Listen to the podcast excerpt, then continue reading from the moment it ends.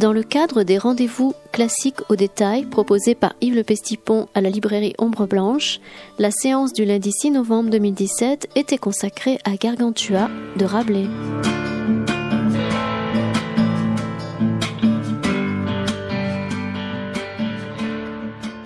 Voilà, bonsoir. On va donc commencer cette énième euh, séance des, des classiques au détail avec un classique parmi les classiques, puisqu'on l'étudie beaucoup à l'école, en ce sens classique, qui est Rabelais.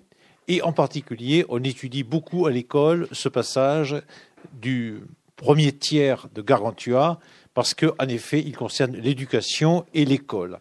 Et donc, c'est un classique classique qu'on regarde, même si, à bien des égards, Rabelais ne peut pas être dit classique, d'abord parce qu'il vit bien avant l'époque qu'on appelle classique, et parce qu'en effet aussi, Rabelais est un personnage qui ne répond pas aux normes classiques, et son personnage principal, Gargantua en tout cas, euh, ne répond pas aux normes classiques, puisqu'il n'est pas dans la modération, simplement parce que c'est un géant, hein, donc les aventures de, ce géant. Alors, on a déjà, je crois, l'année dernière, parlé un petit peu de, de Gargantua, on a parlé d'un passage qui précède un petit peu, qui est un passage moins classique, parce qu'on l'étudie moins dans les classes, parce qu'en effet, c'était le fameux passage des torches-culs, et là, on prend un passage, en effet, où Gargantua va être éduqué, et donc on a un passage classique qu'on étudie dans les classes pour toutes sortes de raisons.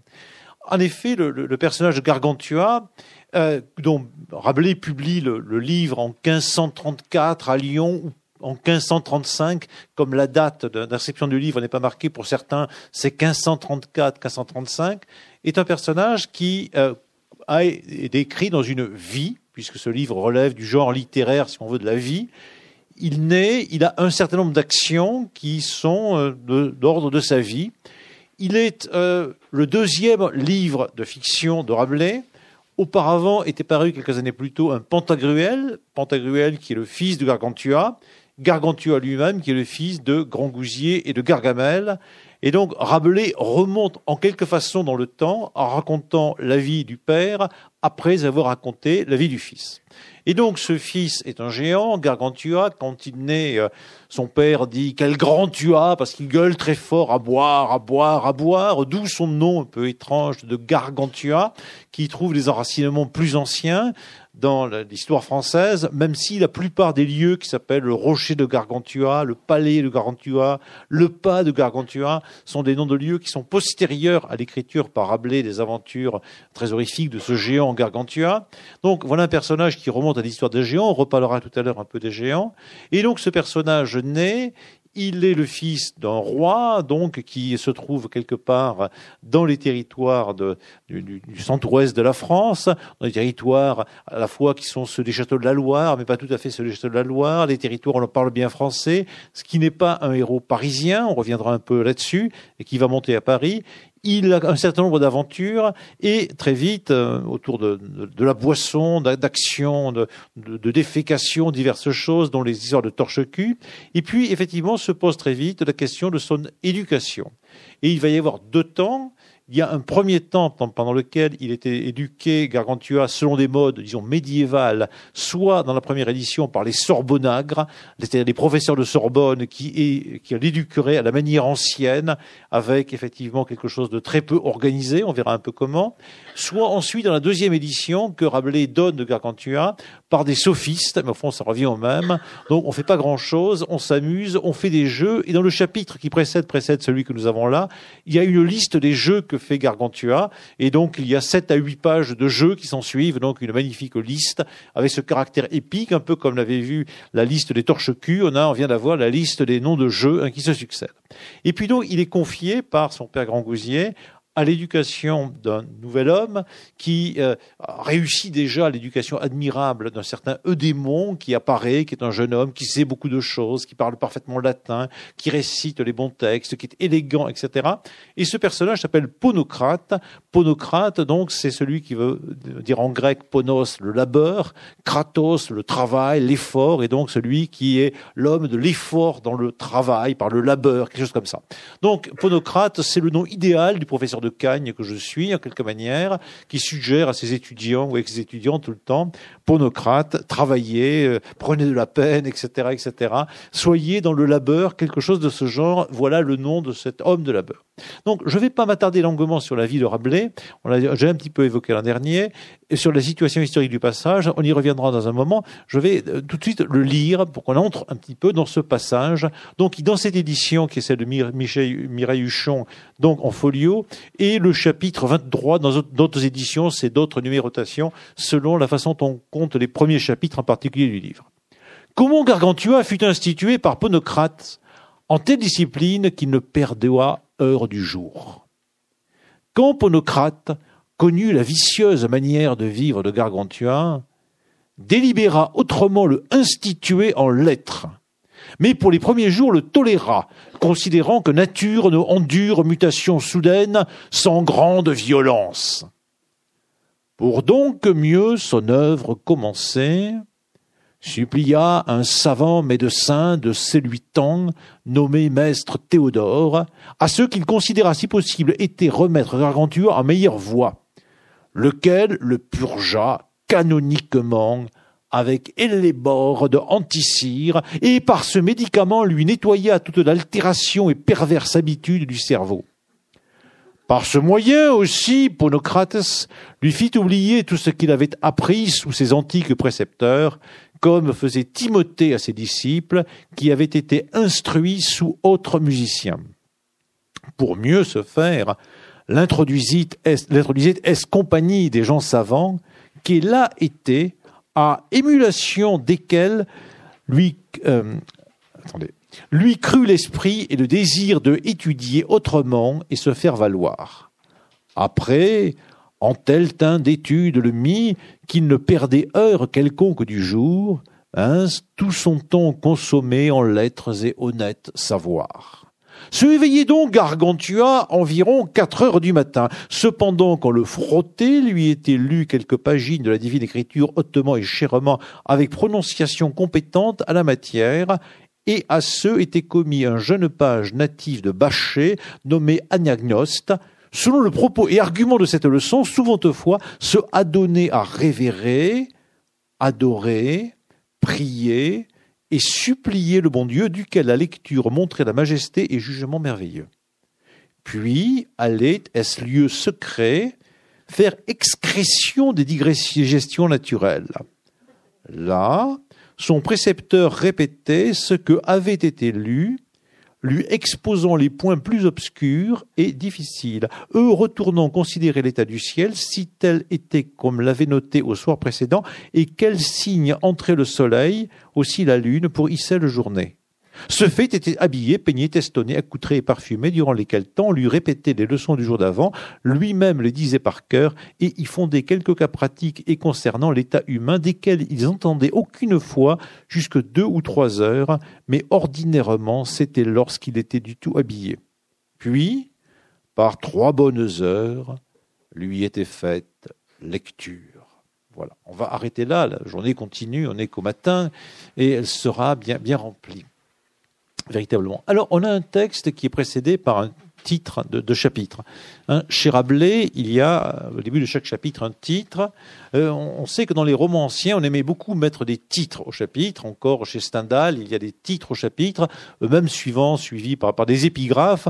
La modernité, souvent, un peu renoncé à mettre des titres au chapitre. Il y a un 1, il y a un 2, un 3, un 4 ou un 5. Mais là, il y a des titres euh, qui sont assez précis en réalité. Et effectivement, on ne peut pas commencer la lecture de ce chapitre sans lire un peu précisément le titre comment Gargantua fut institué par Ponocrates en telle discipline qu'il ne perdait heure du jour?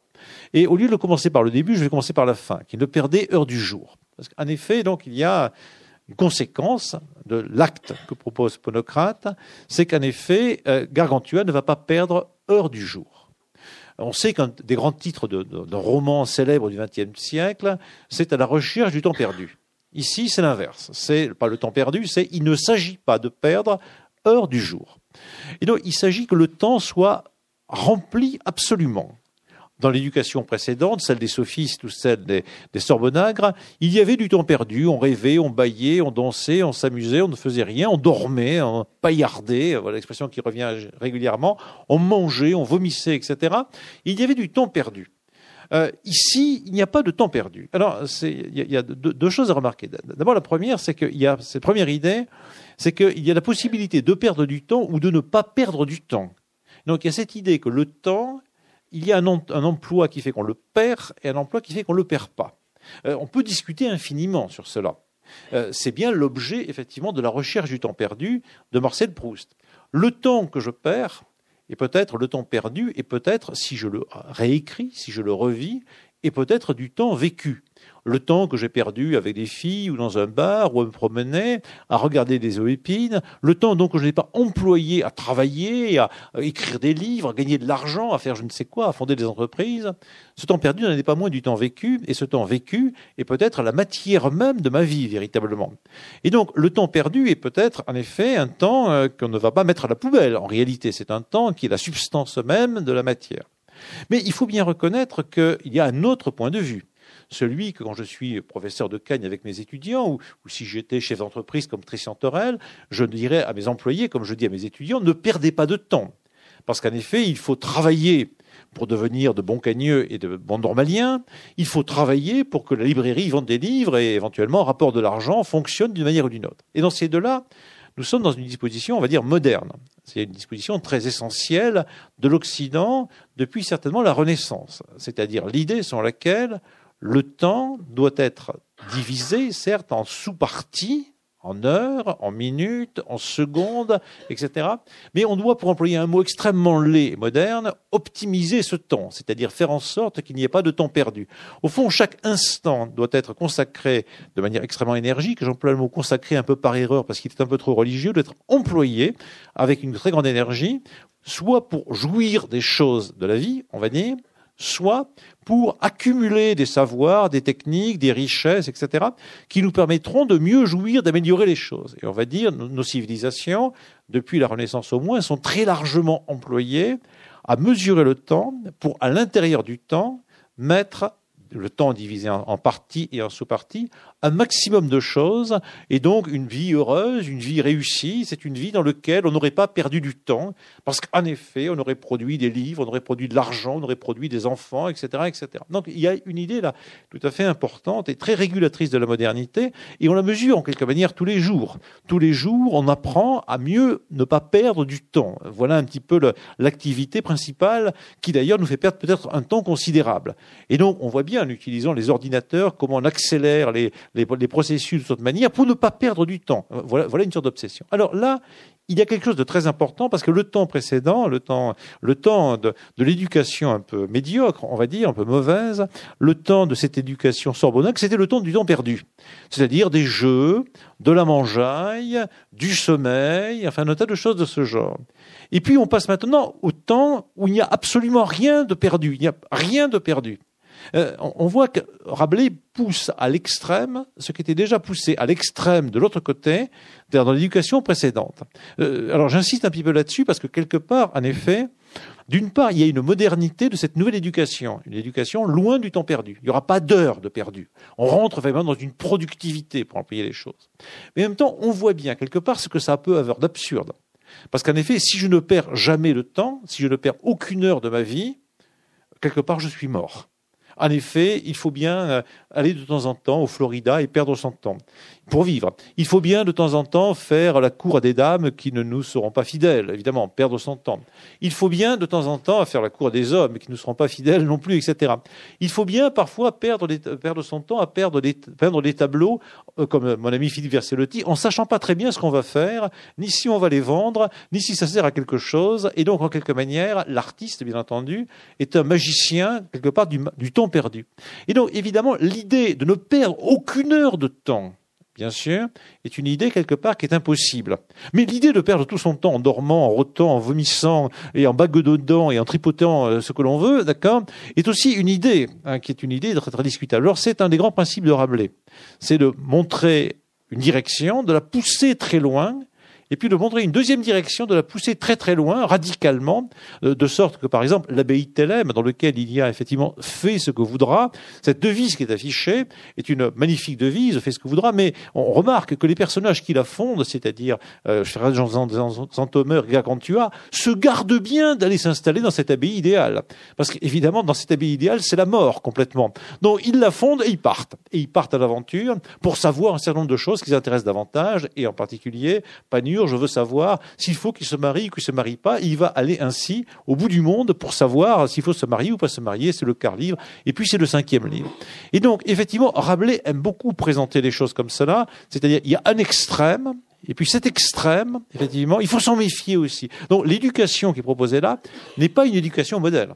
C'est une éducation impossible en réalité. Personne ne peut vivre comme Gargantua, comme ça. Si je prenais mes cagneux et que je les fasse se réveiller à 4 heures du matin, et puis en avant tout le temps, tout le temps, tout le temps, tout le temps, tout le temps, tout le temps, tout le temps, à la fin, naturellement, il serait mort. Moi aussi, d'ailleurs, de mort, bien entendu. Donc, on a une sorte d'éducation paradoxale poussée à l'extrême, et évidemment, l'importance du temps perdu va être très importante. Une grande question pour Ablé, évidemment, est-ce qu'on peut perdre du temps euh, Voilà une grande question. Alors, tout le texte, ensuite, va être construit sur une méditation sur le temps, effectivement. Il va y avoir plusieurs temps.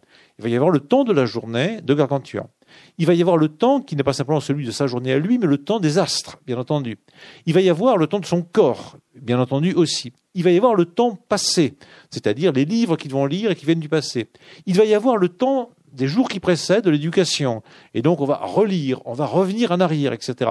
Donc, le temps va pas être simplement linéaire, il va être plié dans tous les sens le temps de mon corps sur le temps des astres, le temps des astres sur le temps de mon corps, le temps d'aujourd'hui sur le temps d'hier, le temps du matin sur le temps de l'après-midi, ainsi de suite. C'est-à-dire qu'on va avoir un emploi du temps. Un emploi du temps, ce que je fais avec mes étudiants en début d'année, on donne toujours l'emploi du temps, ça veut dire implicare, ça veut dire plier le temps sur lui-même à l'infini. Et donc, on va avoir un système d'emploi du temps avec des plissements du temps les uns sur les autres.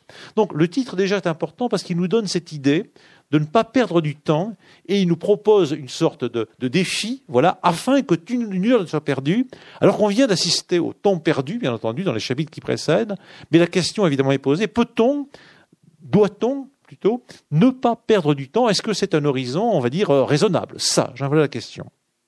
Alors, si je remonte un petit peu les choses, je vois que euh, je vais un petit peu par ponocrate en telle discipline. Donc, la discipline, c'est ce qui est au discipula, à, l'élève. Voilà, donc c'est pas simplement les coups de fouet, hein, c'est ce qui concerne effectivement tout élève, mais aussi telle, telle matière, bien sûr.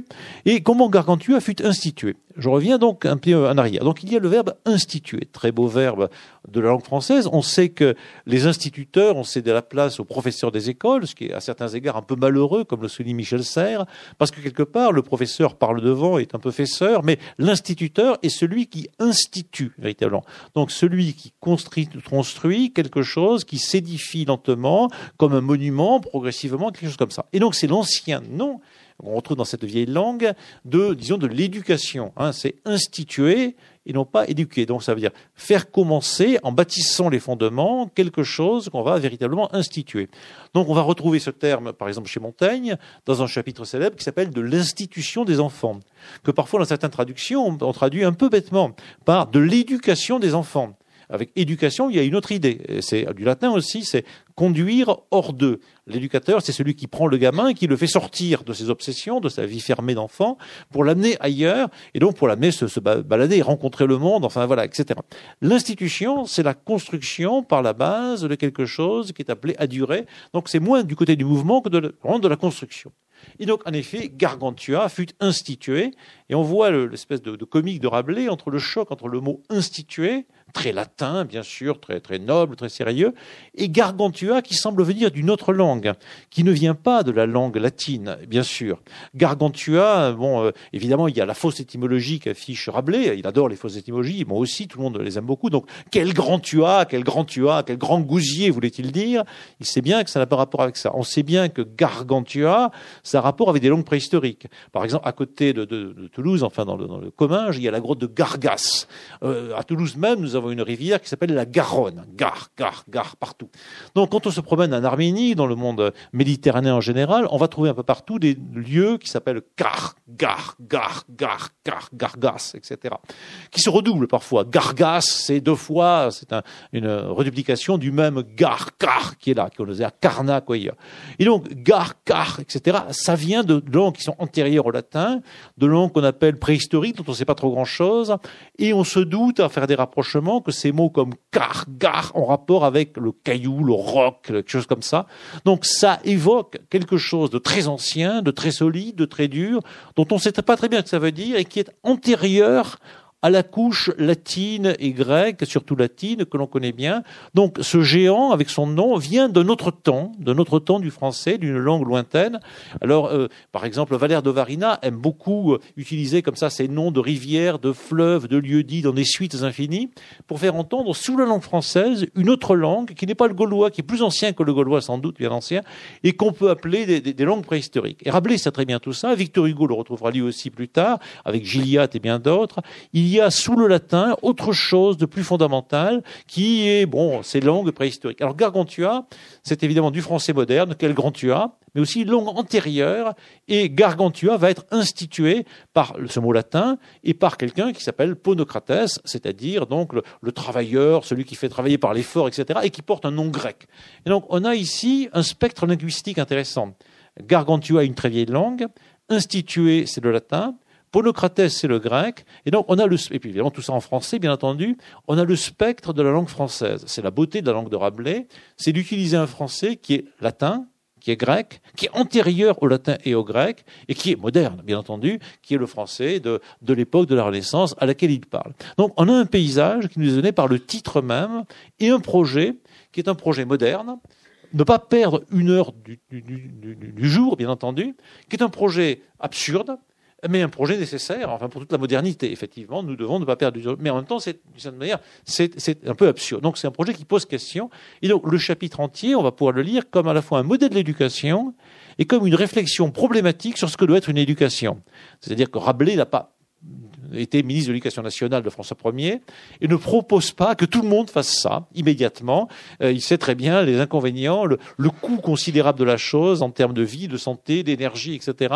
Le fait que c'est vraiment impossible. Donc c'est un objet paradoxal qui propose à réflexion mais qui n'est pas un modèle que notre ministre actuel de l'Éducation nationale pourrait proposer, y compris aux Cagneux euh, ou autres, qui sont parmi les étudiants les seuls peut-être qui seraient prêts à accepter ce genre de régime, mais tout de même, il ne faut pas exagérer. Donc on un programme paradoxal qui nous est proposé. Alors quel est-il?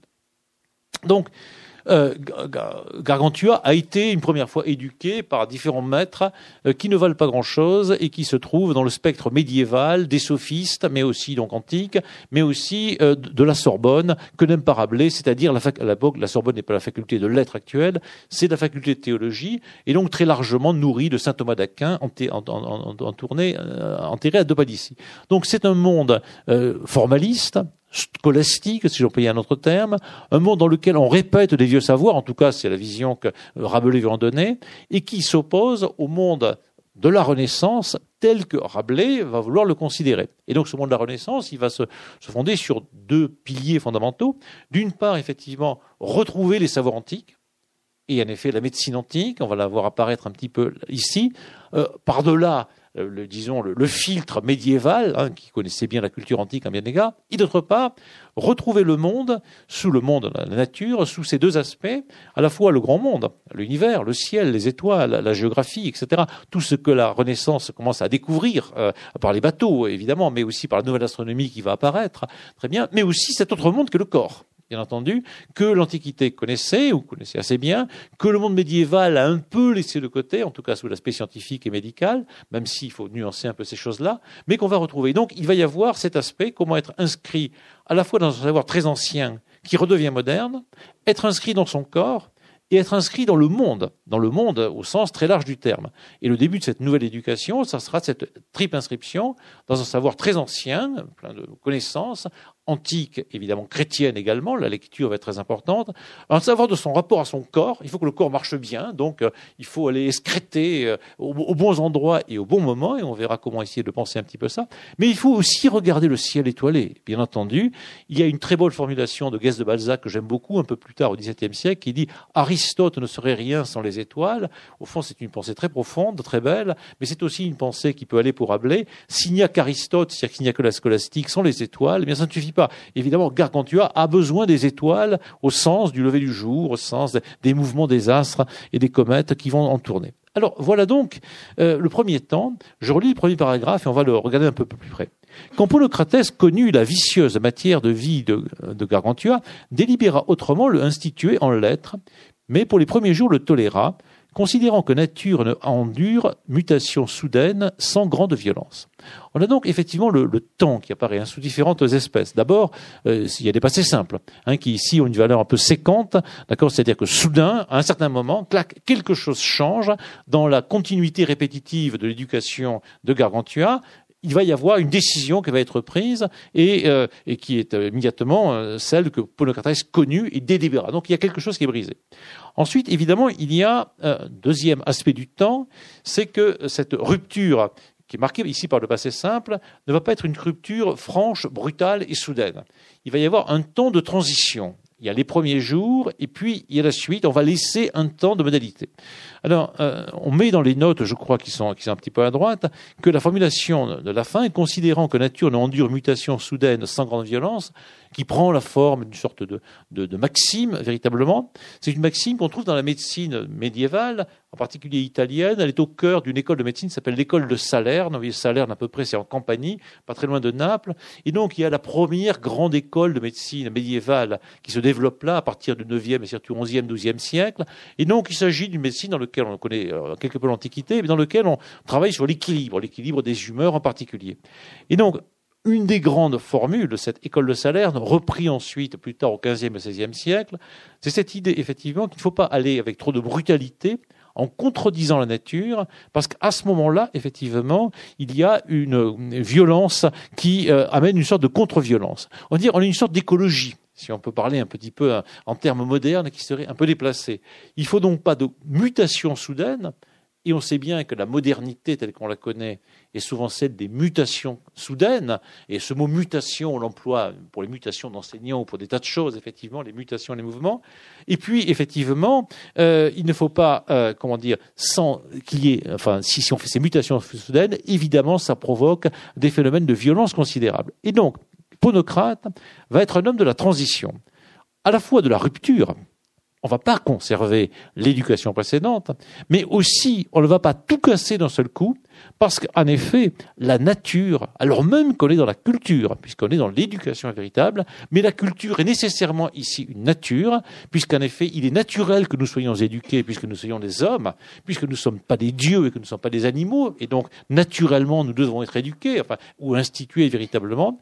Donc notre éducation, ou plutôt notre institution, doit suivre les principes de la nature, c'est-à-dire ne pas être violente, qui n'est pas la rupture absolue. Donc on a une pensée complexe de celle de Ponocrate, qui est une pensée qui se fonde sur une maxime, qui vient du monde de la médecine, et qui permet de comprendre que le texte va certes être un texte, on va dire, d'esprit, puisqu'il s'agit d'institution, et que l'on sait bien que l'institution est largement une affaire d'esprit, mais bien entendu une affaire de corps, parce qu'en effet, il n'y a pas d'esprit sans le corps, et comme le corps est un objet de nature, évidemment, je ne dois pas contredire les lois de la nature. Voilà le point. Donc, on a une décision qui est une rupture, mais en même temps une rupture qui opère une transition. Et donc on voit bien qu'il y a deux marques du temps ici. Il y a un temps, euh, on va dire le temps des horloges avec rupture, et puis il y a le temps des horloges avec nuance par rapport à la rupture, réflexion par rapport à la rupture, méditation, modération, moderato cantabile, pour prendre une formulation un petit peu musicale. Donc Ponocrates sait ce qu'il veut faire, mais c'est un artiste de la réforme, si je veux employer un petit peu les choses comme ça, c'est-à-dire qu'il va utiliser donc du temps. Euh, euh, et alors quel va être ce temps? Eh bien, comment ça va se passer? Bonocrates connut la vicieuse manière de vivre de Garantia. Connaître, est un verbe très fort. Hein. Claudel a, fait, des, rapports entre le verbe connaître et le verbe naître, bon, qui sont un peu des étymologies absurdes, mais ça fait rien. Dans, dans connaître, c'est pas simplement, c'est pas comprendre, c'est effectivement, Claudel a un peu raison, naître avec, mais c'est effectivement aller jusqu'au fond de la compréhension et vraiment, effectivement, au-delà de la compréhension purement intellectuelle, ausculter vraiment les choses et les mettre vraiment en forme. Et donc, en quelque manière, on comprend que les traductions de la Bible emploient volontiers, quand il s'agit de, l'acte sexuel, de dire X connu Y connu, c'est-à-dire coucha avec, voilà, parce qu'en effet, la connaissance, et euh, ce n'est pas une, blague rigolote, enfin ici, c'est pas une, espèce de, truc de, de carabin, la connaissance, c'est une sorte d'acte de copulation, de pénétration, de rapport extrêmement intime et productif, et c'est bien de ça dont il s'agit. Au fond, Ponocrate agit comme un médecin qui ne se contente pas de constater à distance des choses, de voir à distance des choses, mais de connaître en profondeur. Alors, on va voir qu'il y a deux verbes qui, caractérisent Ponocrate ici. Il y a le verbe connaître et il y a le verbe considérer. Connaître a l'essence qu'on a donné là précédemment. Considérer, vous avez un autre terme qui est dedans, qui est sidus sideris en latin. Sidus sideris, c'est le ciel étoilé. C'est le ciel étoilé dans son ordre. Et donc, considérer, c'est regarder par exemple autrui ou autre chose, comme s'il est un ciel étoilé. Donc avec une certaine distance, avec une certaine, esprit de contemplation, mais on n'est pas obligé de mettre ce système religieux à l'intérieur, et donc de voir comme une totalité, etc. Et bien sûr, il en reste quelque chose quand on dit euh, je vous présente mes considérations distinguées. C'est-à-dire, il ne s'agit pas de proposer à autrui une copulation plus ou moins mystique, mais de, un rapport d'une certaine distance dans lequel je regarde l'autre dans sa totalité et avec une certaine admiration, euh, euh, contemplation, si je vais aller un petit peu de ce côté-là. Et donc, connaître et considérer ne sont pas tout à fait dans la même chose de vocabulaire.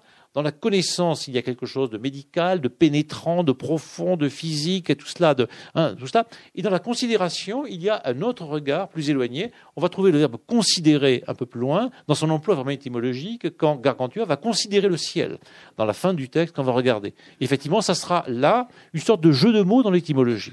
Évidemment, l'astuce, le jeu de mots chez Rabelais est toujours présent. On le voit bien ici, par exemple, dans Considérons que nature ne ondure mutation. Bon, nature ne ondure. Hein, voilà, clac. Il y a, bon, ça s'appelle, si on fait un peu le cuistre, des homéotélotes, c'est-à-dire deux mots qui ont la même fin. Nature ne ondure. Alors c'est rigolo, hein, tout simplement. Nature ne ondure. Voilà, plom pom, du vin, du vin du boursin, enfin un truc comme ça. Hein, voilà, ça ne veut pas dire grand-chose. Voilà, mais ça fait une sorte de rapprochement qui fonde effectivement en vérité une affirmation, une sorte de, vérité poétique, nature ne endure. Donc on a donc effectivement plusieurs temps. On a effectivement l'observation que fait Ponocrates, et qu'est-ce qu'il voit? Il voit effectivement la vicieuse manière de vivre de Gargantua, et cette vicieuse matière est compensée un peu plus loin par un autre mot euh, qui est pervers, je crois, quelque chose comme ça qui apparaît bien. Bon. Vicieux, vitium en latin, donc quelque chose qui tourne à l'intérieur de lui-même sans jamais sortir de lui-même, qui se répète, voilà l'idée hein, du, du, du, qui est là. Et vous voyez que de vicieux à vivre, hein, il y a aussi un jeu de mots qui se, voilà, ça tourne à l'intérieur de l'expression. Donc il est dans quelque chose qui tourne en, lui-même, comme le pervers un peu plus loin va le dire plus profondément, il ne peut pas en sortir, donc il faut essayer de tenter quelque chose, euh, quelque chose qui va être tenté. Et donc, il délibère et ensuite, il considère et voici la décision qui va apparaître. Et donc, il va l'instituer en lettres. Alors, on met souvent dans les notes que lettres, ça indique bien qu'il y a euh, une éducation essentiellement littéraire. Cette note-là est un peu, discutable, parce que euh, les lettres au XVIe siècle et encore au XVIIe siècle, ça ne veut pas dire exactement ce que nous appelons la littérature. Dans la librairie de Christian Torel, il y a des rayons littérature dans lesquels on trouve des, romans, on trouve des poèmes, on trouve des pièces de théâtre, des autobiographies, des choses de ce genre, des choses qui mêlent un peu tout ça. Très bien. Et on sait à peu près que la littérature, ce ne sont pas les livres de cuisine, ce pas les livres d'histoire, ce ne sont pas les livres de philosophie. Et donc, assez clairement, dans cette librairie, il y a, il y a un rayon philo, un rayon sciences humaines, un rayon histoire, et puis un ensemble de rayons littérature, et on est à peu près d'accord que du côté du rayon histoire, il y a des livres qui sont censés dire la vérité, et puis du côté la rayon littérature, on a une autre modalité du rapport à la vérité que dans le rayon histoire. Et donc pour nous, il y a opposition entre littérature, histoire, philosophie, sciences humaines, et à l'université, il y a des étudiants qui étudient la littérature, d'autres qui étudient l'histoire, et d'autres qui étudient la philosophie. C'est pas tout à fait pareil, c'est même assez nettement différent. Évidemment, ces notions sont assez floues, flottantes. Au XVIe siècle, les lettres euh, incluent un, espace beaucoup plus large que pour nous la littérature. Euh, dans les lettres, il y a l'histoire, il y a la morale, il y a ce que nous appelons philosophie, il y a euh, des éléments de, géographie, il y a de la médecine éventuellement, etc. Enfin, tout cela est un autre espace. Et donc, en effet, dire que c'est des études littéraires, c'est pas tout à fait faux, puisque c'est vraiment ce qui se dit là. Mais c'est euh, à la fois ce qu'on appelle lettres classiques, et si on peut dire lettres modernes, très largement classiques, mais aussi de l'histoire, de la philosophie, de la morale, de la théologie, enfin tout un ensemble de choses qui ne sont pas précisément ce que nous appelons la littérature. Et donc, ce n'est pas un enseignement de lettres modernes ou lettres classiques, si on l'employait comme ça. C'est un enseignement dans lequel il y a des écrits très divers, très divers, qui ne sont pas le droit, et qui ne sont pas la science pure, véritablement. Mais l'espace est beaucoup plus vaste que ce que nous appelons là. Par exemple, quand on fait un colloque euh, prochainement à l'hôtel d'Asseza sur, Pierre de Fermat, autour du rapport de Fermat avec les lettres, et quand de, Fermat nous parle des lettres, euh, il y a évidemment les lettres qu'il envoie, bien sûr, mais c'est un homme de lettres, ça veut dire que c'est un homme qui parle le latin, qui parle différentes langues, qui a des clartés de tout, qui fait de la philosophie, etc., qui fait certes de la poésie, euh, qui fait aussi, qui s'intéresse à l'histoire, enfin un tas de trucs et de machins. C'est extrêmement divers, ce n'est pas littéraire au sens strict du terme. Donc on va trouver dedans effectivement de l'astrologie, euh, toutes sortes de choses qui ne sont pas simplement des lettres au sens moderne du terme. Voilà le point. Donc il s'agit de l'instituer, de le faire commencer de manière constructive en lettres, avec cette idée très forte que les lettres, c'est bien les lettres avec les lettres, l'écriture. Hein, voilà, les, lettres verront terribles. Et ces lettres vont mener tout le texte du côté de la lecture. Ensuite, on voit que dedans, il y a effectivement les textes bibliques, les textes évangéliques qui vont apparaître dedans et qui, pour nous, ne font pas nécessairement partie de la littérature, euh, en tout cas pas pour tout le monde. Et donc, voici donc le travail. Pour donc mieux son œuvre commencer, supplia un savant médecin de celui temps, nommé Maître Théodore à ceux qu'il considéra, si possible, étaient remettre garantir à meilleure voie. Et donc voici un médecin qui s'appelle Théodore. Bon, Théodore, c'est encore du grec, ça veut dire le don de Dieu. Euh, auparavant, dans une première édition, celle de 1534 ou 1535, il y avait un nom qui était un, anagramme de Rabelais. Alors je me souviens plus très bien de l'anagramme parce que c'était très joli. Euh, c'est comme ici, on a un maître de l'anagramme qui est, Philippe Versellotti, qui, si vous connaissez un peu son œuvre, Victor Letel, etc., sont des anagrammes. Mais Rabelais est aussi un maître de l'anagramme et la Renaissance connaît beaucoup les anagrammes. L'anagramme, c'était Séraphin Calobari. Euh, ce qui était l'anagramme de François Rabelais, mais François écrit P-H-A-R, etc. Alors il y a deux, choses à remarquer, ou trois choses à remarquer dedans. C'est Rabelais qui téléphone pour dire qu'il n'est pas d'accord du tout. C'est des choses qui arrivent parfois. Euh, voilà. Alors, euh, donc, on a une, un anagramme ou une anagramme, les deux, s'emploient. Donc, euh, donc, Rabelais aime beaucoup les anagrammes. Par exemple, un des plus célèbres, c'est François Rabelais, Alcofibras Nazier. Et en général, la Renaissance aime beaucoup les anagrammes parce que les anagrammes, c'est on prend une série finie de lettres dans une certaine langue, le français par exemple, et on les redispose, les anagrammes, dans une autre graphie, dans un autre ordre, et ça produit un effet de sens possible. Par exemple, chien a pour anagramme niche, qui a pour anagramme chine, enfin voilà. Ou par exemple, je sais pas, crâne a pour anagramme encre, ou nacre, ou encre encore, écrit autrement, ou carne, peu importe. Et donc, l'anagramme, c'est quelque chose qui fait apparaître une réalité dans la langue écrite sous une autre réalité. Donc, quelque part, c'est assez réjouissant de voir que niche et chien ont un rapport anagrammatique. Ou par exemple, que esprit et tripe ont un rapport anagrammatique, puisque tout oppose l'esprit et les tripes. Simplement, depuis chez Rabelais même, et ça continue chez Serge Pay et quelques autres, les tripes sont l'anagramme de l'esprit, l'anagramme euh, marche, dans les deux sens. Donc, quelque part, les tripes sont l'esprit, l'esprit c'est les tripes, et je prends cet anagramme parce que je vais les réutiliser tout à l'heure. Donc, Rabelais aime beaucoup mettre des anagrammes de son nom et faire apparaître, euh, comme tel ou tel cinéaste contemporain, son personnage dans des aventures fictives sous la forme d'une ou d'un anagramme qui apparaît véritablement. Simplement, ensuite, il le modifie et ça sera Théodore. On va revenir sur cette modification. Alors, s'il met François Rabelais avec cet anagramme-là, c'est à la fois pour qu'on ne le reconnaisse pas et pour qu'on le reconnaisse et pour rappeler que lui-même est médecin. Parce qu'en effet, on le sait, je n'ai pas raconté la vie de Rabelais, Rabelais est un homme qui, fait des, qui est moine à un certain moment euh, du côté de, de, la Vendée actuelle, mais il est aussi médecin et on sait quand on va à Montpellier qu'on voit la maison de Rabelais, qu'il est passé d'ailleurs à Toulouse en allant de Agen où il avait différentes rencontres plusieurs fois à Montpellier et donc c'est véritablement un médecin et non seulement un médecin mais un grand médecin de son temps. C'est-à-dire qu'effectivement, à Lyon, quand il est à Lyon, il est euh, une grande figure de la médecine de son temps, on le consulte, etc. C'est un homme qui sait énormément de choses en médecine et qui considère ça comme très important. Et la médecine est une science en grande révolution à la Renaissance, depuis l'Italie, en France, etc. On sait ça très bien. Donc, c'est une science très importante qui lie effectivement l'esprit et le corps profondément. Et Rabelais se fait apparaître lui-même comme celui auquel Ponocrates mais par retournement évidemment de l'être, va donner effectivement, euh, va poser question. Donc c'est assez joli. À l'intérieur de la fiction, sous la forme d'une fiction, l'auteur réel apparaît en disant que c'est moi, c'est pas moi. Mais ensuite, il trouve ça peut-être un petit peu trop gros et donc il préfère modifier un peu son point de vue sur la religion ou l'autre chose, faire donner à ce médecin le nom de Théodore, nom que d'ailleurs aime beaucoup Proust qui fait apparaître dans la recherche temps perdu le personnage de Théodore. Donc celui qui est le don de Dieu. Et donc quelque part c'est intéressant parce que cette éducation de par Ponocrates va être une éducation en effet chrétienne, très religieuse. On voit ensuite euh, tout ce qui apparaît. Mais ce médecin euh, s'appelle Théodore. On sait la complexité des rapports au XVIe siècle et avant entre la médecine et la religion catholique, pour l'essentiel on sait que bon, les, autopsies et autres ne sont pas très autorisées, que les médecins sont soupçonnés de vouloir faire que la vie dure éternellement. Et évidemment, ce n'est pas ça le plan de Dieu, tout cela. Et que les médecins sont peut-être des sorciers, ou que les sorciers sont peut-être des médecins. Il y a donc un espace assez compliqué. Mais pour Rabelais, et on va dire c'est un fond de l'humanisme véritablement, la médecine est un don de Dieu véritablement. Le médecin doit porter, plus encore que le nom de Rabelais retourné, le nom de Théodore. Et quelque part, effectivement, les médecins sont des dons de Dieu, et le, programme de Dieu, c'est pas simplement de préserver notre temps, notre corps, mais aussi de le soigner.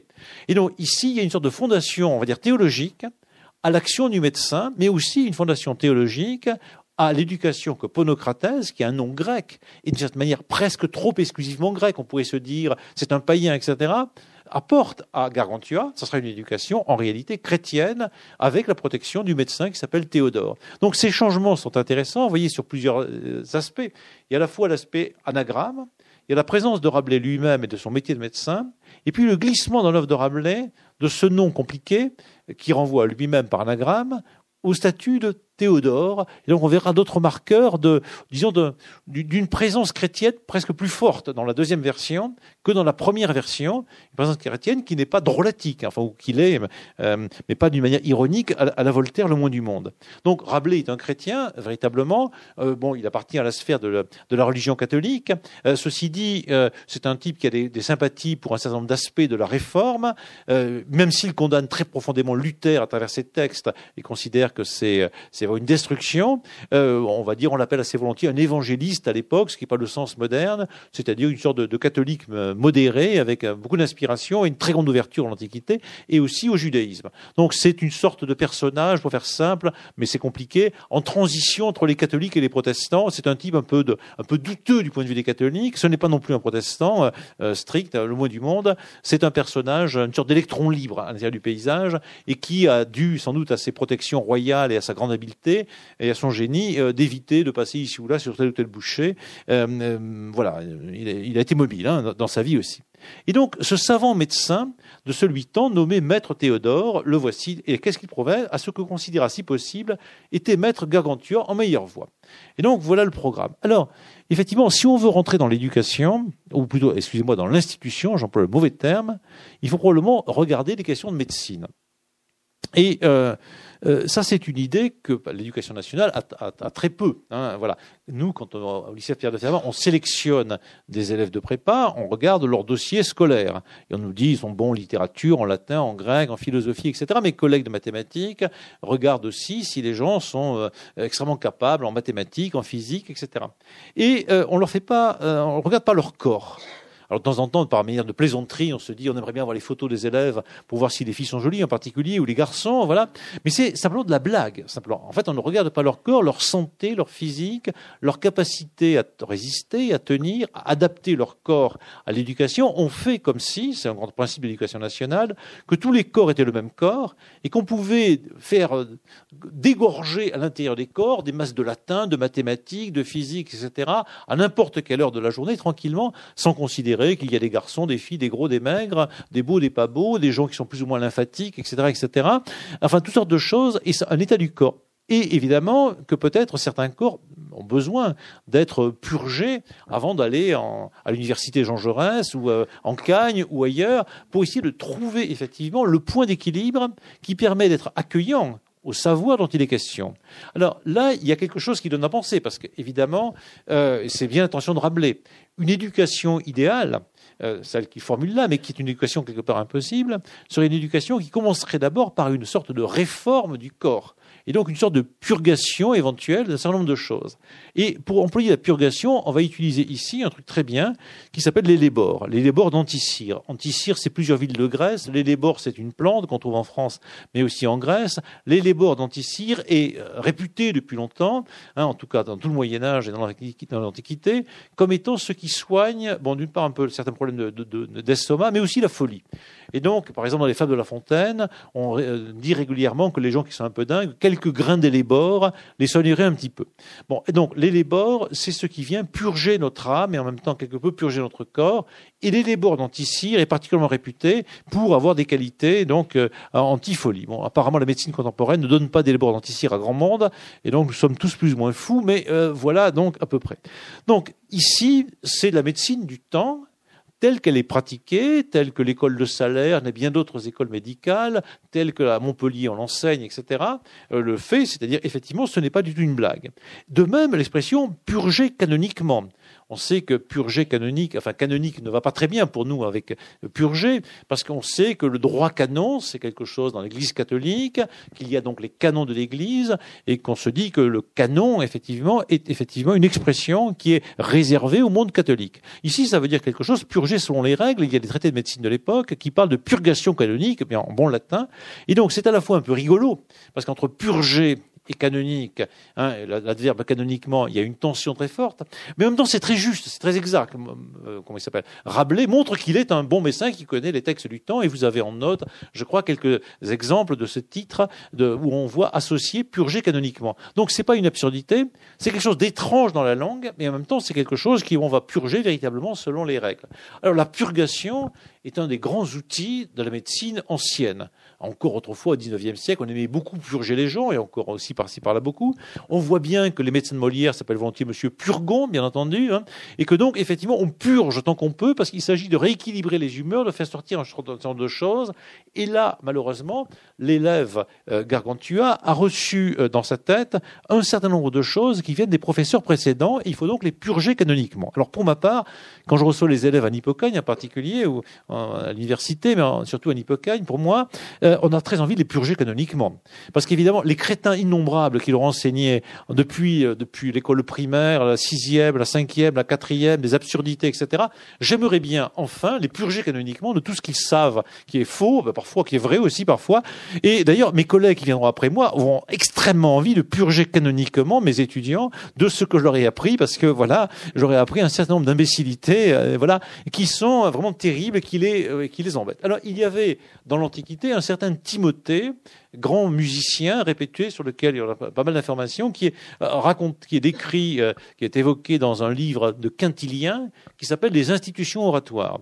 Les institutions oratoires, c'est un des très grands livres de l'Antiquité dans lequel on apprend euh, à devenir orateur. il y a beaucoup d'anecdotes, de, récits, et une en particulier à propos de ce Timothée, qui donc était un professeur de musique, comme il existe toujours, et qui, quand il recevait des gens chez lui, et quand ils étaient chez un autre musicien avant et leur faisait payer double salaire ou triple salaire parce qu'ils étaient tellement mauvais, parce qu'il fallait faire deux choses. Il fallait à la fois leur apprendre la musique et leur désapprendre ce qu'ils avaient appris avant. Et donc voilà, il faut payer double. Donc il préférait avoir des enfants purs qui n'avaient rien appris que d'avoir des types qui étaient passés par une autre école que par lui-même. Et évidemment, parfois, tout, professeur de temps en temps a envie de dire, moi j'ai envie de faire payer à mes étudiants deux fois parce qu'ils ont appris des choses. Et ensuite, évidemment, mes successeurs feront la même chose. Donc il y a là une anecdote qui vient de l'Antiquité qui vient se coller à la situation présente qui est censée se passer autour de euh, la Renaissance, hein, voilà, puisqu'il y a des, références un peu partout à la Renaissance, et qui se mêle avec des éléments médiévaux qui sont un peu partout. On est bien dans cette culture de, de, Rabelais qui mêle les temps, les époques, et bien sûr, c'est une anecdote qui est censée être connue des gens savants de son temps. Donc il y a derrière, pour le lecteur, le fait de devoir connaître les Lébors d'Anticire, de devoir connaître effectivement Quintilien, ce qui fait que Rabelais c'est une littérature qui n'est pas faite, on va dire, pour un peuple ignorant. C'est une littérature qui est faite pour des savants qui euh, vont lire et relire des choses, un peu comme l'œuvre de Proust hein, et bien d'autres. Il faut connaître pour connaître mieux par Rabelais. Voilà la, chose qui nous est posée. Rabelais ne relève pas exactement de ce qu'on appelle parfois la culture populaire, même s'il y a des rapports avec cela. Il y a un, livre célèbre de Bakhtin, ou peut-être d'un pseudo-Bakhtin, qui dit que Rabelais a un rapport avec la culture populaire. C'est une sorte de zone de vérité, mais c'est aussi vraiment de la culture savante. Euh, par exemple, Timothée, il faut connaître les institutions oratoires, il faut savoir qui c'est, comprendre un peu tout cela. Et donc il y a comme cela des quantités de clins d'œil hein, qui apparaissent, comme avec Théodore qu'on a vu auparavant. Et donc voilà donc le programme. On va d'abord purger ce brave Gargantua, euh, comme effectivement doit être purgé tout étudiant qui arrive ayant rencontré des mauvais maîtres d'abord. Alors, je voudrais bien qu'au lycée Fermat, par exemple, il y ait un atelier de purgation, hein, voilà, et qu'on fasse vomir, cracher les étudiants, euh, voilà, voilà. Et on voit ce que ça a de, terriblement dangereux, parce que ce que je présente là comme une sorte de rêve et de fantasme, c'est terrifiant quelque part. C'est-à-dire que je voudrais une pureté parfaite. Donc, mes étudiants, j'en vois deux ou trois qui sont par là. Quand ils arrivent en première année, on les mettrait euh, tout nus, on les déshabillerait de tout leur savoir, on arriverait à un homme primitif complet, et là, enfin, se déposerait sur eux le véritable savoir que mes collègues et moi leur apporteraient. On voit bien que ça serait une destruction, parce qu'en effet, l'humanité se construit de savoir et de, de savoir compliqué, euh, tordu, euh, d'erreurs, et que parfois l'erreur est un pays fertile, comme le dit un poète contemporain. Et donc, peut-être bien, c'est là quelque chose qui est à la fois souhaitable et surtout à ne pas souhaiter. Hein. voilà le, point. On est dans une éducation paradoxale où, avant d'éduquer un élève, on commence par le purger. Hein. voilà de ce qu'il sait avant, où on lui donne le double, le, double prix à payer s'il est là. On voit bien que c'est drôle, que ça relève du grand rire de Rabelais. Vous savez, cette formulation de Victor Hugo qui dit « un éclat de rire énorme est un des gouffres de l'esprit ». C'est quelque part absurde cette histoire-là, c'est paradoxal, c'est étrange, mais ça donne à réfléchir. Parce qu'en effet, tout professeur a envie de purger les élèves de ce qu'ils savent avant, bien entendu. Mais il ne faut pas. Euh, voilà, c'est un débat à avoir. Pour mieux se faire, et donc voilà comment on va faire. L'introduisait en compagnie des gens savants qu'il a été, à l'émulation desquels lui creusait l'esprit et le désir de l'étudier autrement et se faire valoir. Alors voilà une deuxième chose qu'on ne fait pas à Fermat. On prend nos élèves, on les purge pas déjà, voilà, et on les balance, on leur balance des maths, de la physique, du latin, enfin ce que vous voulez comme ça, et on leur dit vous êtes nuls, apprenez le latin, la littérature et tout ça, voilà. Et on les enferme entre eux, jeunes gens de 18 ans, 19 ans, 20 ans. C'est pareil d'ailleurs à l'université Jean Jaurès ou ailleurs, d'autres endroits de ce genre, bien enfermés. Ici, qu'est-ce qu'on nous propose? Eh bien, euh, allez voir des gens qui s'intéressent au savoir, allez dans les académies, allez à la Ombre Blanche, allez dans des compagnies de gens savants, euh, rencontrer des gens qui s'intéressent de manière active aux lettres, à la théologie, à la littérature, à l'histoire, etc. Aller assister à des colloques. Euh, ce qu'on fait jamais. Si je proposais à mes étudiants en début d'année à Fermat, bon, la rentrée, par exemple, le 1er septembre, on va pendant un mois ou deux se balader, à l'université Jean Jaurès, aller à un colloque sur l'astronomie que, fait mon ami au mois de décembre, enfin, supposons qu'il soit en janvier ou en, septembre. On va dans un atelier de peintre, on va voir quelques magiciens, on va à l'académie, rencontrer, on va à Ombre Blanche, etc. On boit le thé, on rencontre des gens très intelligents un peu partout pendant un mois ou deux pour voir à quel point ces gens intelligents s'intéressent à la médecine ancienne, à la littérature médiévale, euh, au point virgule chez Cicéron, à je ne sais pas quoi, enfin voilà. Et après un mois et demi passé à regarder des gens en train de s'intéresser au savoir de manière, voilà, ces compagnies de gens savants qu'il a été, après avoir compris que c'était intéressant, d'avoir envie de faire de l'émulation véritablement, on se mettrait ensuite au boulot. Donc, vous voyez, on rentre le 1er septembre, un mois à se purger, et ensuite un mois ensuite à aller se balader dans les colloques, à ombre blanche, au théâtre, etc., à regarder des films de Jacques Mich ou n'importe, etc., hein, à voir des gens savants et discuter entre eux. Donc, on est allé du côté du corps, on s'est purgé, on est allé maintenant du côté de la société véritablement. Et là, on prend son temps, vraiment, tranquillement, parce qu'en effet, c'est une idée très fondamentale en réalité, c'est qu'évidemment, peut-être on apprend bien que dans la mesure où on a des modèles de gens qui aiment apprendre. Et c'est une des grandes difficultés de l'éducation nationale, pour rester en France, qu'effectivement, les gens de milieux, on va dire défavorisés, pour dire comme ça, ne voient jamais des gens étudier avec passion et que dans les milieux de gens favorisés, bon, les, universitaires, les, écrivains, d'autres gens hein, de ce genre, effectivement, on voit des gens qui lisent, qui regardent des émissions, qui écoutent France Culture, qui participent à des colloques, pour qui effectivement l'étude savante a une, valeur. Et quand papa, maman, le frère, le cousin ou n'importe, euh, ou des gens qu'on admire, aiment cela, évidemment, l'enfant peut-être va aimer cela. Et donc là, il y a une idée qui est intéressante, euh, mais qui est difficile à mettre en œuvre. C'est-à-dire, effectivement, il faudrait que tout le monde euh, aille dans les colloques, à l'université, les colloques de sciences, d'archéologie, etc., d'histoire, pour rencontrer des gens qui eux-mêmes, sincèrement, bien entendu, il y a des colloques très ennuyeux, mais des gens qui, sincèrement, aiment, c'est ça les sociétés, les bonnes sociétés, aiment ce qu'ils font dans la recherche, et alors l'enfant, purgé d'abord, serait maintenant prêt à imiter ce qu'il voit. On voit les deux temps.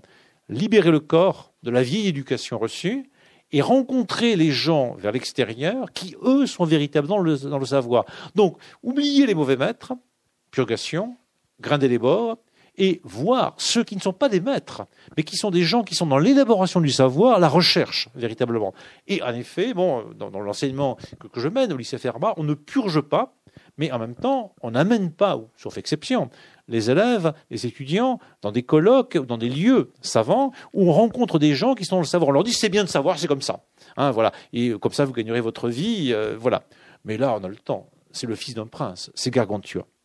Et voilà donc ce qu'on se met quand même à l'étude. Après, en tintin trintin d'études, le mit, qu'il ne perdait heure quelconque du jour, et donc on retrouve le titre, donc on a déjà un peu commandé cela, mais tout son temps consommé est lettres, en lettres et honnête savoir. on retrouve les lettres qui sont redoublées, comme souvent à la Renaissance, par un deuxième terme euh, qui euh, n'est pas le même. Lettres, donc on a défini un peu le paysage très vaste. Honnête savoir, c'est plus vaste encore. Donc le savoir, voilà, le savoir institué. Et évidemment, il y a des savoirs qui ne sont pas honnêtes. Euh, il y a des savoirs de l'alchimiste un peu louche, il y a le savoir du magicien, il y a le savoir du proxénète, enfin il y a toute une série de savoirs qui sont des savoirs, mais qui ne sont pas des savoirs véritablement honnêtes, pas bien faits, servant au mal, etc. Donc on, redouble les lettres par l'honnête savoir qui est plus vaste, mais qui insiste vraiment sur quelque chose qui est moral toute lettre n'est pas, toutes les lettres ne sont pas morales, ne sont pas nécessairement honnêtes. Et donc voilà le paysage qui se constitue maintenant. Et L'emploi du temps. Se éveillait donc Gargantua environ 4 heures du matin. Alors évidemment, si je suggère à Mécanieux 4 heures du matin, on commence avec un petit cours de, de, grec ou de latin. Bon, il y aura des protestations. Voilà, c'est que que le réveil. Bon, euh, chose importante, euh, euh, dans les études à la, Renaissance, enfin, semble-t-il, les étudiants se levaient volontiers à, des heures de ce genre, à 4 heures du matin, surtout, euh, surtout pendant les périodes d'été. les, calendriers scolaires n'étaient pas du tout les mêmes qu'aujourd'hui. On utilisait très, très différemment la, lumière. Donc, on s'éveille très tôt le matin. Et au fond, d'ailleurs, c'est pas si mal que ça. Je me souviens de mes temps de service militaire. On se levait à 4 heures du matin pour rien faire de la journée. Mais ce, temps de 4 heures du matin était un temps qui était vraiment très bien. C'est assez agréable de se réveiller à 4 heures du matin et de faire son lit. Et puis après, bon, de faire dire ce. Donc, donc, on se lève avant le jour même, en pleine nuit, au fond, comme les moines le font, ceux qui vont de temps en temps à la vida calca ou ailleurs, on sait qu'il y a des messes matines, etc., qui sont extrêmement tôt le matin, et qu'avant même que le soleil se lève, déjà les moines accompagnent effectivement euh, le temps de l'arrivée. Et aussitôt, on ne se met pas à, lire des livres ou à se mettre sur, sur tablette numérique, on fait une activité qui va avoir rapport d'une part avec le corps, d'autre part avec la lecture. Cependant, qu'on le frottait, lui était lu quelques pagines de la divine écriture hautement et clairement avec prononciation compétente à la matière? Alors, deux activités. Donc, d'une part, frotter le corps, et d'autre part, recevoir une lecture. J'insiste d'abord sur la lecture. Euh, mes étudiants, nous-mêmes, nous lisons. Gargantua lit. Simplement, le verbe lire, pour nous, ça veut dire je vais lire moi-même un livre que j'ai sous mes yeux, et pendant un certain nombre d'heures, au point que éventuellement je vais fatiguer mes yeux, de sorte qu'en effet, j'ai eu des lunettes assez jeunes. Et euh, en effet, voilà une activité. Euh, il y a une autre activité possible qui est de se faire lire des textes. Et dans la modernité, on revient parfois, ici en Blanche ou en d'autres endroits, à cette activité de se faire lire des textes. Ce n'est pas simplement les gens qui sont aveugles, mais c'est des gens qui ont envie d'entendre un écrivain ou un diseur de mots euh, compétent lire des textes. Il y a une certaine volupté, effectivement, à entendre des textes, plus ou moins, on est là installé, et quelqu'un nous lit un texte. C'est aussi une volupté qui peut même avoir une dimension légèrement érotique. Il y a un, roman de Georges Jean qui s'appelle La lectrice, dans lequel on voit une actrice qui s'appelle Miu Miu, mais dans le roman c'est euh, voilà l'héroïne, qui entreprend de proposer ses dons de lectrice à des gens divers. Alors ça finit dans le film, elle lit des gens à des espèces de pervers qui ont très envie qu'on leur lise des textes. Parce qu'en effet, effectivement, c'est une activité possible que de se faire lire des textes. Alors, euh, dans, les monastères, euh, en effet, les moines entendaient effectivement euh, un lecteur leur lire des textes. Euh, il y a un aspect, on le souligne parfois, on dit que c'était parce qu'ainsi euh, la lecture était publique et que donc, en effet, euh, effectivement, la lecture était contrôlée. Si le père abbé ou un autre lit, ça veut dire pas le père abbé qui lit, mais enfin, si un moine lit le texte, il lit un texte qui est un texte évidemment religieux ou au caractère historique ou philosophique, méditatif, tous les autres contrôlent bien, et en particulier, disons, les gens qui ont le pouvoir dans l'abbaye contrôlent bien qu'il ne lit pas le enchaîné ou un truc comme ça. Hein, voilà. Et donc le texte lu de manière publique, c'est un texte collectif, tandis que dans la lecture privée, effectivement, qui se développe au XVIIe déjà la Renaissance, la lecture d'un homme particulier qui lit pour lui-même de plus en plus, le livre à pain. Donc je peux lire des textes subversifs parce que je suis le seul à savoir ce que je suis en train de lire. Ni le pape, ni le papa, ni la maman ne voient ce que je suis en train de lire.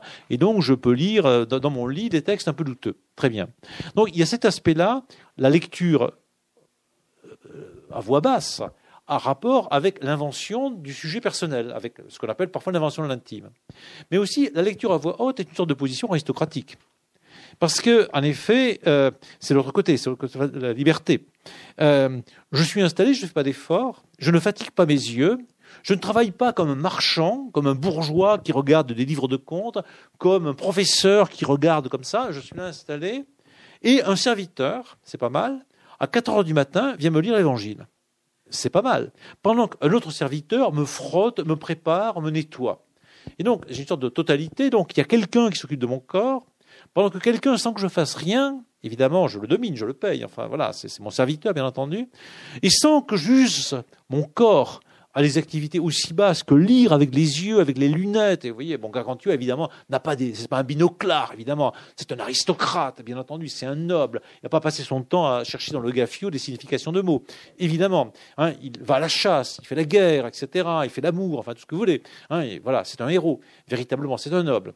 Évidemment, de ce point de vue-là aussi, il vaut beaucoup mieux, effectivement, une lecture qui vient à voix haute, qui, m'accompagne. Et bien sûr, il y a une certaine volupté évidemment, euh, à ce que le texte soit lu par autrui. Alors, il y a quelqu'un qui me faisait remarquer un jour dans un colloque, effectivement, la modernité, c'est le temps où on est amené à, tout faire par soi-même.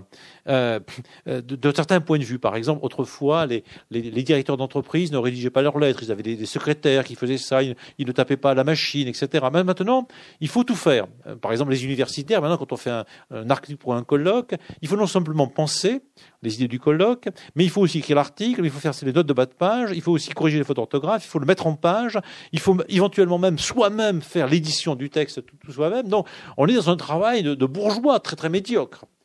L'aristocrate, écoutez, je pense, d'ailleurs je suis, écoutez, mettez ça en forme, hein, voilà, mettez ça en forme.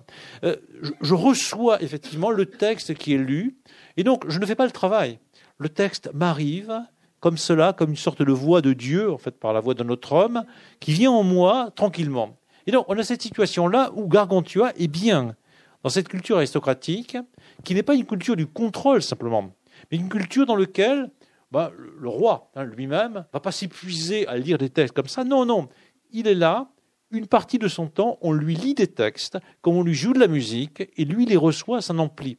Et donc on a quelque chose d'une ancienne société auquel adhère Rabelais, véritablement. Donc on va avoir qu'il ne va pas lire l'évangile, mais ensuite on va lui faire lecture d'un certain nombre de textes, et donc euh, voilà une manière de se, de se comporter.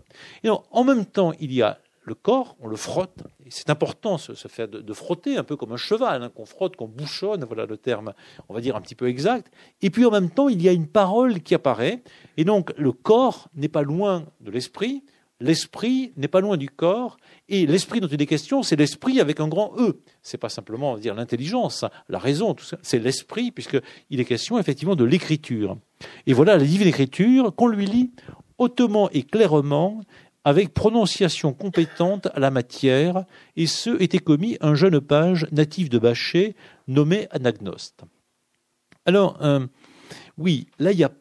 Anagnost, c'est du grec, ça veut dire le lecteur, hein, c'est celui qui sait lire. Et donc, il y a un type qui sait vraiment bien lire, qui est un professionnel lecture, c'est le lecteur, et qui lit effectivement avec prononciation compétente à la matière, et ce était commis. Donc, les textes latins souvent étaient probablement très mal lus, euh, et Rabelais euh, le signale euh, quand, il, Gargantua rencontre un, type du côté du Limousin qui essaie de parler latin, il prononce très mal le latin, c'est vraiment affreux, voilà, parce qu'il mélange ça avec du Limousin, enfin, c'est absolument affreux.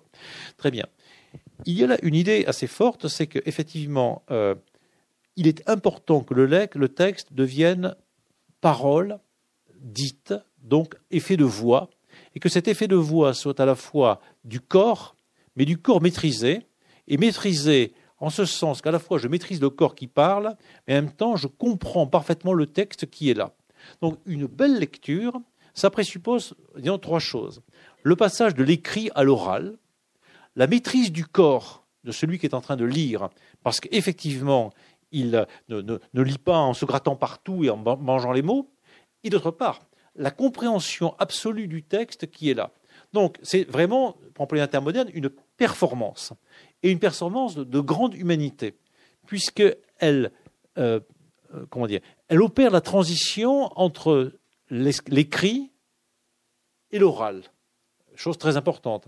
On a envie de dire que les lettres, ce n'est simplement que de l'écrit. Mais non, c'est l'écrit en tant qu'il redevient corps, oralité. Ceux qui vont parfois à la cave poésie voient bien comment certains poètes ne se contentent pas maintenant de nouveau de publier des textes, mais de dire les textes à voix haute. Hein. Il y a un livre qui s'appelle Orphée Studio, en poésie Gallimard, dans lequel on insiste beaucoup sur le fait que la poésie, ça remonte au moins à Orphée, c'est un acte d'oralisation. Et peut-être la pensée a besoin de passer par l'oralisation. C'est tout à fait important. Flaubert euh, utilise un gueuloir pour dire ses textes il est important, même quand on fait un article universitaire, on le sait bien parfois, de le lire à voix haute pour voir s'il sonne juste. Il y a cette dimension physique qui est très importante. Mais encore faut-il le lire de manière à ce que le corps lui-même soit maître de ce qu'il est en train de faire. Donc d'articuler parfaitement bien ce qu'on est en train de dire. Donc maîtrise du corps. Mais aussi, bien sûr, maîtrise du sens qui est là. Et donc, effectivement, la lecture à haute voix est un travail, on va dire, de professionnel, un métier véritablement, mais aussi une école de pensée et de vie. Donc savoir lire, quelque part, pour Rabelais, mais pas que pour lui, c'est quelque part savoir vivre. Savoir lire, c'est-à-dire savoir lire à haute voix. Et en effet, quand Eudémon apparaît quelques pages avant, quelques chapitres auparavant, comme étant l'élève modèle, ce qu'il fait simplement, il va lire un texte. Il va lire et réciter un texte. Et on voit qu'il a la bonne prononciation, la bonne articulation. Évidemment, c'est une hygiène de vie un rapport du corps à l'esprit, et puis aussi un rapport de l'esprit à l'esprit, hein, véritablement. Voilà la chose. Et donc, il est très important qu'on ait un bon lecteur, et donc que ce soit pas n'importe qui, que ce soit bien entendu Adrendost, qui est un jeune page, un jeune homme, il doit être assez charmant, assez beau, bien entendu. Il est natif du coin de Bachet, donc c'est un type un nom grec, et qui, c'est là le grand rire de Rabelais, alors qu'il est de Bâché, c'est-à-dire des environs de, de, Chinon, par là, effectivement, ce type-là, bien français, porte un nom grec incroyable. Il s'appelle Agnagnost, hein, ce qui n'est pas possible quelque part. Les gens de Bâché ne s'appellent pas Agnagnost, bien sûr. Selon le propos et argument de cette leçon, souvent fois, cela donné à révérer, adorer, prier et supplier le bon Dieu. Et donc, évidemment, la leçon est une leçon qui porte vers la religion, et on a, comme souvent à la Renaissance, non pas un mot, mais ici quatre mots. Euh, on sait bien que l'art classique français, euh, celui que vont développer des gens comme Racine, ou qui va trouver sa perfection probablement chez des gens comme Voltaire, c'est de trouver le bon mot, le mot juste. Être un écrivain classique, c'est dire avec très peu de mots des choses compliquées, mais trouver le mot absolument précis. Chez Montaigne, chez Rabelais, il y a beaucoup de mots. Beaucoup de mots. Euh, alors, on peut dire que c'est parce qu'ils pensent pas très bien, c'est pas très clair. Hein. ce qui se conçoit bien ne s'énonce pas clairement, puisqu'ici, c'est pas, il y, a plusieurs mots. Et cependant, il y a des, des nuances. Euh, et on a quatre points révérer, adorer, prier et supplier. Euh, révérer n'est pas tout à fait la même chose qu'adorer. Adorer, ce n'est pas prier. Prier, ce n'est pas adorer. Supplier n'est pas prier. C'est une erreur de penser que toute prière est une supplication. Euh, la supplication, c'est je demande quelque chose, hein, je, me mets à genoux pour demander quelque chose. Il peut y avoir une prière d'action de grâce, par exemple, bien entendu, qui n'est pas une supplication. Et donc, on a plusieurs temps, révérer, je révère éventuellement mon professeur, j'adore pas mon professeur, ou alors ça devient un peu grave, d'accord J'adore d'autres gens que mon professeur, mais il faut se méfier de l'adoration, bien entendu, euh, aussi.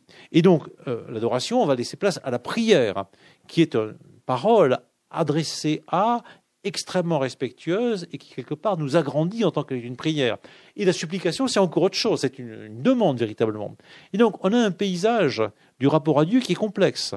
Le rapport à Dieu n'est pas simplement prière, il n'est pas simplement publication, il est les deux. Il n'est pas simplement adoration, il n'est pas simplement révérence, il est les deux. Et il n'est pas simplement révérence, il est aussi prière. Il n'est pas simplement je t'aime, je t'adore. Euh, il est aussi eh bien je prie. Donc je, te dis quelque chose et je te demande quelque chose. Donc c'est un rapport très compliqué. C'est pas la Trinité, c'est euh, il y en a quatre. Hein. Il, y a, quatre éléments. Il y a quatre éléments qui forment une sorte de quadrivium du, du rapport et ça a vraiment sens duquel la lecture montrait la majesté et jugement merveilleux, majesté de Dieu, mais aussi jugement merveilleux de Dieu lui-même. Puis, alors arrive un passage qui a amené des commentaires infinis, et tout à l'heure j'ai entendu quelques rires. Puis, aller, est-ce Dieu secret, faire excrétion des digestions naturelles. Alors déjà, on rit un peu parce qu'on se dit, tiens, ça y est, les digestions naturelles, on voit ce que c'est, on voit que les mots qui sont employés là sont des mots qui ne sont pas grossiers. Euh, les digestions naturelles, c'est du vocabulaire médical excrétion de même. Euh, il n'y a pas d'exhibitionnisme, de, gargantua, ça se passe est-lieu secret. On entend bien qu'il y a euh, des, jeux de mots, est-lieu secret, excrétion, excrétion, est-lieu secret. On voit qu'il euh, y a ce qu'on appelle une dissémination phonique, ou, ou lettriste, si on veut, excrétion et est-lieu secret, c'est le même mot dit deux fois. Donc il y, a, il y a une sorte de redoublement comme on l'avait tout à l'heure. Et alors, certains disent, c'est étrange ce passage-là, parce que, bon, il est convenu qu'on ne doit pas parler de ce qui se passe dans les lieux secrets, bien entendu. Hein, voilà, c'est le cabinet secret, on ne doit doit, pas amener la caméra. Surtout que là, là, son précepteur répétait ce qu'avait été lu. Et donc le précepteur, donc euh, voilà, le professeur euh, vient dans les lieux secrets et vient continuer son action. Là, encore une chose qu'on ne fait pas affairement en général, c'est-à-dire que quand je fais cours à mes étudiants, je ne les accompagne pas aux toilettes pour continuer dans les toilettes l'explication de textes que nous avons commencé. Pareil pour mes collègues de mathématiques, révision. Donc on voit bien qu'on est dans quelque chose de paradoxal, hein, qui qui ne se fait pas non plus à la Renaissance. Hein, voilà, euh, voilà, ça ne se fait pas. Hein, voilà, tout simplement. Voilà, combien même. Voilà, quand même cette question du lieu secret est une question qui est intéressante pour, les historiens de savoir où se passent ces choses-là. Lui exposant les points les plus obscurs et difficiles. Et donc, non seulement le professeur, le précepteur vient dans les lieux secrets, mais, mais pour parler de ce qui est le plus difficile et le plus obscur dans le texte religieux. Donc, on a quelque chose d'un peu paradoxal euh, qui nous étonne un petit peu. Alors, il y a un commentaire qui est parfois donné qui consiste à dire que Rabelais, là, se moque de l'éducation religieuse. Euh, et que donc le texte serait quelque part antichrétien. C'est pas du tout évident. C'est pas du tout évident parce qu'il euh, y, a plusieurs raisons à cela. Euh, d'abord, quand on va se balader dans quelques églises en Bretagne, on voit ceci, vous savez, ces églises près desquelles il y a des calvaires. Vous avez, par exemple, à l'entrée de l'église, dans le Narthex, vous avez, avant de rentrer dans, l'église, vous avez ces églises du XVe siècle, vous avez au-dessus de votre tête une paire de fesses qui est en train d'envoyer des, des, éjections. Et donc, ce que vous voyez, c'est en gros un cul hein, qui est au-dessus de vos têtes avec les jambes ouvertes et vous comprenez que rentrer dans l'église, c'est se faire chier, qu'on hein, voilà véritablement. C'est pas du tout anticatholique. C'est vraiment une sorte de passage. Vous avez euh, dans, l'humiliation en réalité, véritablement. Vous passez dans ce monde-là. Au demeurant, aux Jacobins, c'est moins violent. Quand vous rentrez dans l'église des Jacobins, vous avez une petite porte sur laquelle vous avez tout un tas d'animaux. Vous les regarderez. Euh, voilà, vous avez des chats. Vous n'avez pas des chats. Vous avez des rats. Vous avez une belette. Vous avez quelques oiseaux. Vous avez un chien, etc. Donc, rentrer dans l'église, c'est passer sous les animaux. Hein, voilà. Et donc, on pourrait dire, mais les types là, ils sont les dominicains, ils exagèrent un peu. On, rentre dans la maison de Dieu, on commence par passer sous le chat, le chien, le, la, souris, l'écureuil, je sais plus ce qu'il y a, enfin il y en a une dizaine, comme ça, qui sont très mignons, vous le regarderez. Et ils sont pas du tout sains, hein, S-A-I-N-E-T. Ce sont des petits animaux de Walt Disney qui se baladent au-dessus, là, qui, galopent comme ça, qui sont tranquilles, hein, voilà, qui sont là. Mais dans les églises bretonnes, dans certaines églises bretonnes, au bout de la Bretagne, c'est pire encore. Hein, il y a vraiment la, déjection qui est là présente. Et donc, quelque part, effectivement, il y a quelque chose de très profond dans cette idée-là, c'est qu'effectivement, dans le gouffre profond du corps, dans, le, dans la déjection, et Rabelais croit vraiment à cela, et Victor Hugo développe un peu cela, au fond de des tripes, il y a l'esprit. C'est-à-dire l'esprit et le retournement des tripes. Il faut aller au plus bas du plus bas du plus bas, et ce plus bas est du corps, c'est de l'humain. Et il faut aller peut-être, même quand on est Dieu, au plus bas du plus bas du plus bas. Bon, Israël, c'est pas terrible hein, du point de vue de l'Empire romain. Et puis Bethléem, c'est vraiment pas terrible en Israël. Au bout du compte, c'est un type nul. Hein, qui dit je suis le roi des Juifs, bon, dans un patelin nul, dans un coin de l'Empire romain euh, de quatrième niveau. Imaginez les Romains et les Grecs. Enfin, pour les Athéniens, euh, euh, ces coins là-bas du côté de ce qui est l'Israël, tout ça, c'est des coins pourris. Alexandrie, oui, ça c'est sérieux, véritablement.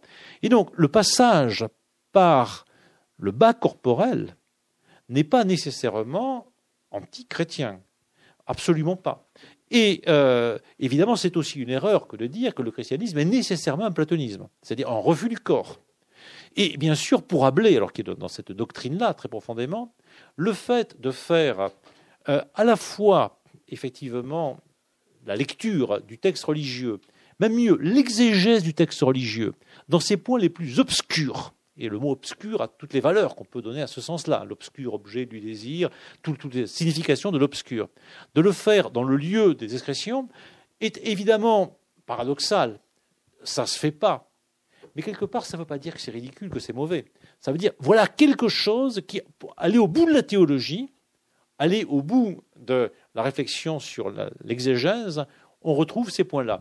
Alors évidemment, avec un ami qui est pasteur, on s'était amusé à chercher dans la Bible les nombres de gens où les gens font popo dans la Bible. il y en a plein. En effet, voilà, on trouve en effet un tas de gens qui font popo dans la Bible. Et c'est assez étonnant, évidemment, dans la, Bible, hein, véritablement. Et on trouve en effet ici ou là des, des, scènes extraordinaires, extravagantes, qui nous étonnent vraiment, où les gens font popo, vomissent, etc. Et puis, ça fait partie du truc véritablement, c'est très étonnant.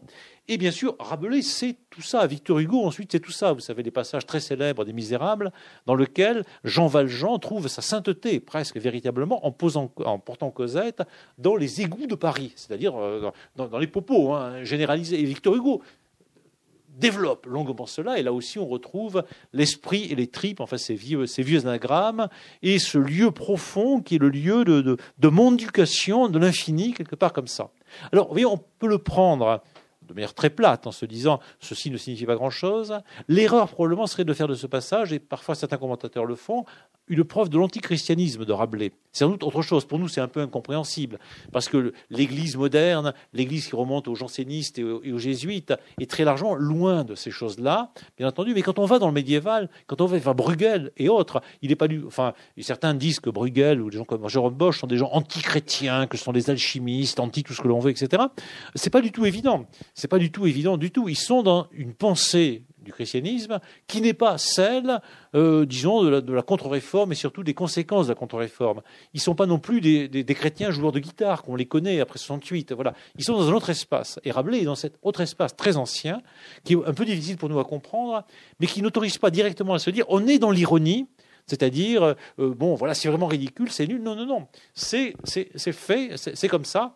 Et c'est peut-être le, bon lieu, effectivement, euh, pour penser théologie, euh, que les toilettes, hein, aussi les, lieux secrets. Et quelque part, évidemment, se donne à lire que la réflexion sur la théologie a à voir avec le lieu secret, avec un endroit où il y a, effectivement des choses difficiles, qui demandent des maîtres, un lieu de, concentration, de méditation, et effectivement, les toilettes, les, lieux secrets sont peut-être le lieu vraiment pour ça.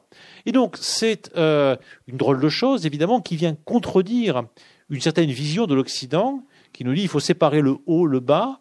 Il ne faut pas regarder effectivement euh, les lieux secrets. Euh, vous vous souvenez peut-être d'un film qui s'appelle, je crois, le, charme, non, le, les cet obscur objet du désir de Blue Noël, me semble-t-il, hein, c'est celui-là, dans lequel les gens se réunissent non pas pour manger autour d'une table, mais se réunissent autour des popos, hein, véritablement. Et donc une sorte de, de basculement hein, qui paraît paradoxal, étrange. Évidemment, Blue Noël ne veut pas dire qu'il faut tous se réunir autour des popos. Et voilà, on va demander à Christian Torel de nous mettre des popos partout pour faire un peu de littérature. Mais euh, en réalité, euh, il y a ce paradoxe à proposer parce qu'en effet, c'est euh, quelque chose qui anthropologiquement est frappant. Dans nos sociétés, on ne fait pas ce qu'on fait ailleurs. Hein, quand on va en Chine, certains d'entre vous sont en Chine. La, première chose qu'on découvre, c'est que tout le monde est cul nu, voilà, et, que tout le monde est très content et discute. Et voilà, voilà, des, choses assez étranges. et, bien sûr, Rabelais ne connaît pas la Chine, mais il fait le paradoxe d'une éducation à la théologie la plus raffinée dans le lieu qui n'est pas celui apparemment du raffinement. Et donc ce paradoxe, évidemment, on peut le prendre comme on veut, mais ce n'est pas un paradoxe anti-catholique ni anti-chrétien. Rabelais n'est surtout pas un libertin, hein, euh, au sens moderne que l'on peut donner au maire, à ce terme-là. Et ensuite, évidemment, on ne va pas rester quand même dans les chiottes tout le temps, puisque donc il faut respirer, bien sûr. On considère, bien entendu, alors avec le sens très fort du verbe qu'on a donné tout à l'heure, eux considéraient l'état du ciel, si tel était comme l'avait noté au soir précédent, et quel signe entrait le soleil, aussi la lune pour y journée. Alors c'est de l'astronomie, mais c'est aussi de l'astrologie. On regarde l'état du ciel, mais les signes dans lesquels le ciel entre, évidemment, c'est euh, évidemment, le soleil entre, c'est les fameux signes du zodiaque et autres. Alors pour nous, il y a une grande opposition euh, euh, entre l'astronomie et l'astrologie. Euh, si on dit à quelques gens de la Société d'astronomie populaire ou quelques uns de mes collègues astronomes de l'Académie des sciences qu'ils sont un peu comme des astrologues, ils, sont, ils se fâchent tout rouge, bien entendu, mais on sait que Newton était encore très, très féru d'astrologie, et on sait qu'effectivement, au XVIe, XVIIe siècle, la séparation entre les deux n'est pas celle qu'elle est devenue, disons, en gros, à partir du XVIIe siècle, prodigieux, progressivement, et dont on parlera, je crois, dans un colloque prochain à l'université euh, dans quelques temps.